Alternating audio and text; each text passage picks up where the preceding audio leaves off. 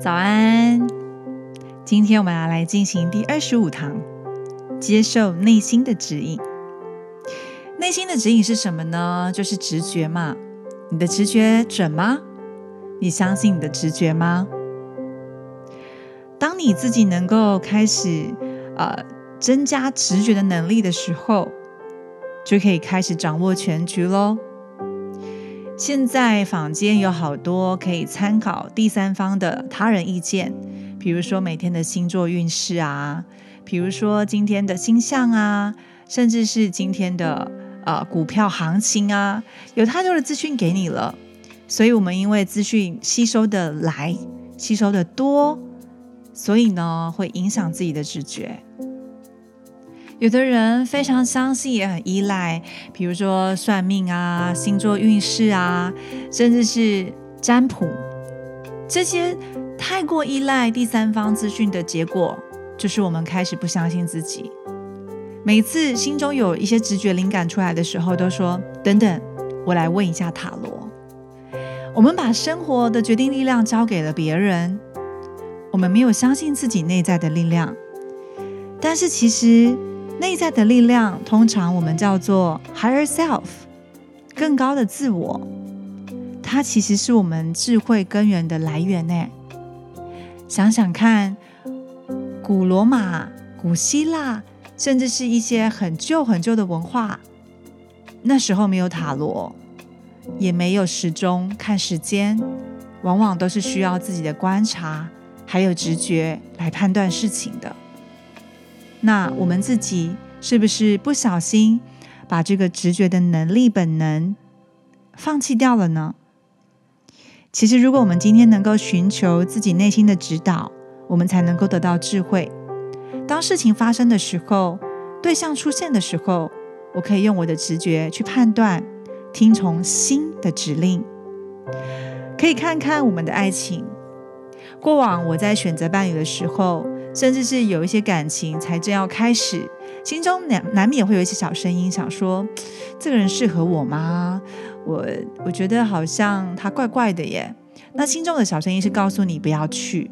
那天使跟恶魔之间在交战，不管谁赢了，你做了决定，最后你可能有一点懊悔，你会说：“哎，我应该要相信我的直觉的。”所以，我们多少次不顾自己内心的警告？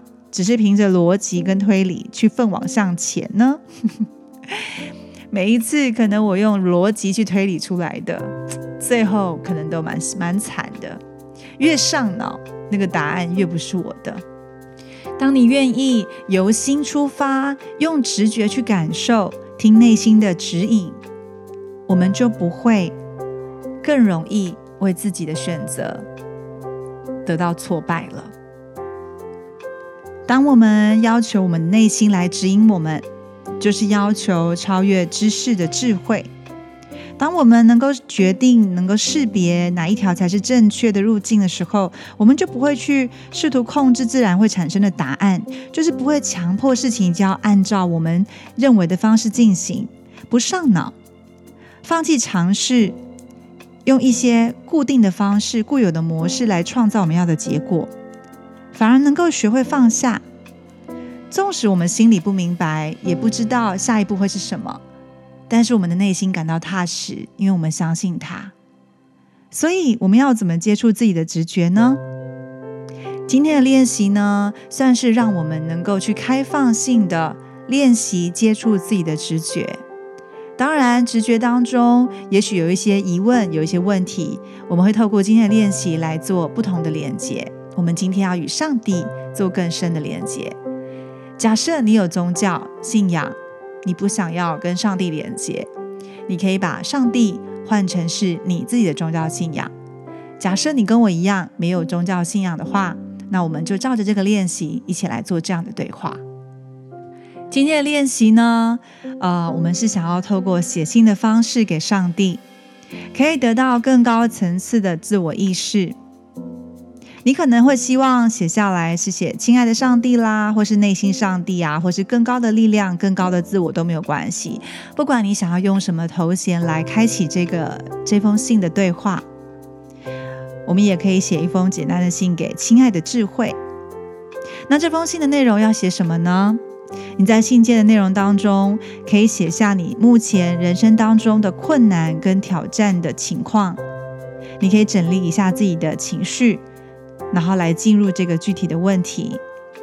写下你目前人生当中遇到的困难跟挑战的情况。也许你不知道怎么解决，也许你还没有答案，没有关系。最后，我们用这一句话来结束这封信：亲爱的上帝，或是亲爱的智慧，请透过我的笔回信，非常感谢你。然后再写一封由亲爱的上帝或是亲爱的智慧回给自己的信。其实这个练习的要点啊，不是要去辨认啊，也不是要去辩论上帝是不是有存在的，或是你怎么去称呼上帝，或者是你跟更高的力量之间的关系。其实重点是要获得超出我们日常生活正常会去思考的逻辑。如果写信给上帝让你觉得为难，你就把它当做是一个练习。最重要的是，这个上帝透过你的笔。回信给自己，而你自己透过这个角色的转换，你会怎么去回信给你自己现在遇到的困难呢？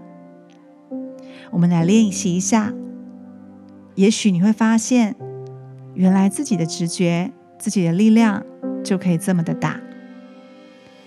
今天我们的加分题就是来练习进入你的内心。首先呢，我们要呃听从内心的直觉，同时呢，你是打开了内心的注意力。你可能在无时无刻的时候倾听自己心中的声音。你告诉自己，在这一刻，我能够为自己跟所有相关的人做出哪些最佳的选择呢？你要相信来到你内心的想法，并且实际行动。不管你今天遇到什么样的人事物，有什么样的问题或是选择出现在你面前，你都相信内心的指引，并且行动。这是我们今天的加分行动练习，让我们实际的锻炼我们的直觉，并且察觉它的存在。实际行动之后，来体验一下，当我尊重、遵守内心的指引的时候，那个感觉是什么？是不是觉得轻松？是不是没有那么可怕？是不是也许更加踏实呢？这就是我们今天的练习，我们明天见喽。